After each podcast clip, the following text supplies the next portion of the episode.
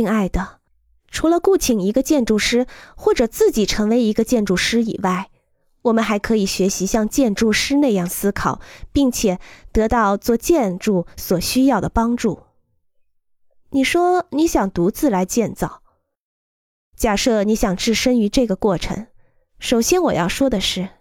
像建筑师那样思考，不同于像许多其他职业者一样思考，因为建筑师就是一个设法创作一件艺术品的多面手。这件艺术品要满足人们的要求。建筑涉及的活动范围非常广泛。我第一次像建筑师那样思考，大概是在克雷默小姐的一年级课上，在德克萨斯州东部教师大学训练学校的一个特大的教室里，他让我们建造一栋房子。一栋真正的全尺寸的有房顶和灰泥墙的房子。三个小房子用橙色的条板箱做成，条板箱覆盖有六角形网眼的轻质铁丝网，并有由七岁孩子涂抹的灰泥。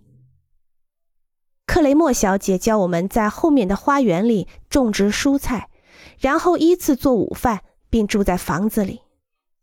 那个工程非常成功，所以他又让我们用纸板地毯卷建造了一个畜生棚，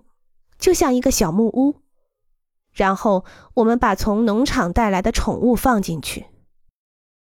我记得当时的想法是，看到我们在地面上用原料建造的大房屋成型，并且在金属网里涂上灰泥，感觉很好的时候而产生的敬畏。